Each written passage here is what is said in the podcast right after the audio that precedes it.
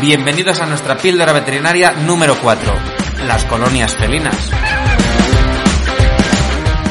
La interacción entre los gatos y los humanos se ha dado durante toda la historia de la humanidad.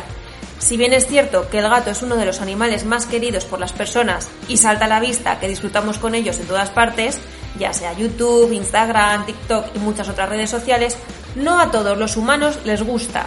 ¿Quién nos ha parado alguna vez en la calle a llamar a un gato haciendo el típico... Normalmente esos gatos callejeros forman parte de una colonia felina, pero lo que muchos no sabéis es que la mayoría de ellas están controladas. Entendemos como colonia felina un conjunto de gatos salvajes que viven en libertad, ya sea en entorno urbano o rural. Hablemos de ellas.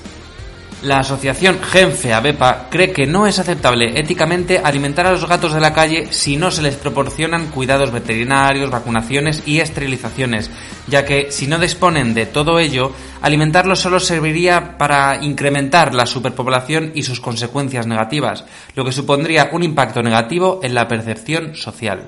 Por todo ello, tanto las administraciones responsables como asociaciones pro defensa de los gatos callejeros, como veterinarios encargados, como las asociaciones de vecinos, tienen que trabajar en equipo. Pero, ¿cuáles son los requisitos que se deben cumplir en las colonias felinas? El primero es la esterilización, ya que si lo hacemos, disminuirá el riesgo de contagio a través de la actividad sexual, agresividad de origen sexual y además no nacerían cachorros que son susceptibles a esas infecciones. Una vez que están en quirófano, se les hace un corte en la oreja para que se sepa que están esterilizados a simple vista. El segundo es la vacunación y desparasitación. Sabemos que es muy complicado coger a cada gato anualmente en el caso de las vacunas o mensualmente en el de las desparasitaciones, pero siempre es mejor hacerlo una vez al menos que no hacerlo ninguna, porque así disminuimos el riesgo de epidemias. Así que lo que se suele hacer es vacunarlos y desparasitarlos el día de la esterilización, reduciendo de esta forma el estrés y el riesgo de enfermedades zoonóticas, o lo que es lo mismo, enfermedades que se transmiten a las personas. Además, se le realiza el test de leucemia e inmunodeficiencia a aquellos que son susceptibles de ser adoptados. Se implanta un chip con el que están identificados y si hay alguna camada se adoptan los cachorros que son sociables, pero si por el contrario no son adoptables, regresan a la colonia. El veterinario encargado de estos procedimientos médicos establece un protocolo de actuación en cada colonia en particular, ya que no todas ellas disponen del mismo presupuesto asignado por la autoridad competente. Lo que también se tiene en cuenta es que según la cantidad de comensales se distribuyen tres o más comederos ubicados en superficies fácilmente desinfectables, ya que de esta manera habrá menor riesgo de plagas indeseables.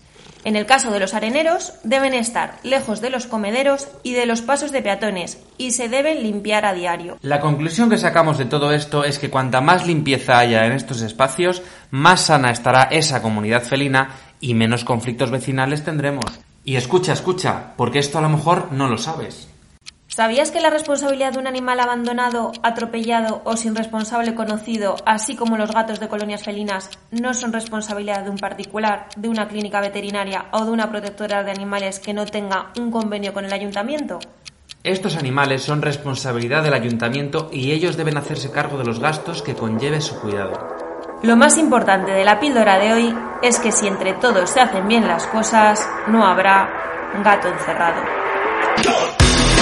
Y recuerda, si no te quieres perder ninguna de nuestras píldoras veterinarias, síguenos en Apple Podcasts, Evox o Spotify. Nos vemos en dos semanillas en nuestro siguiente podcast.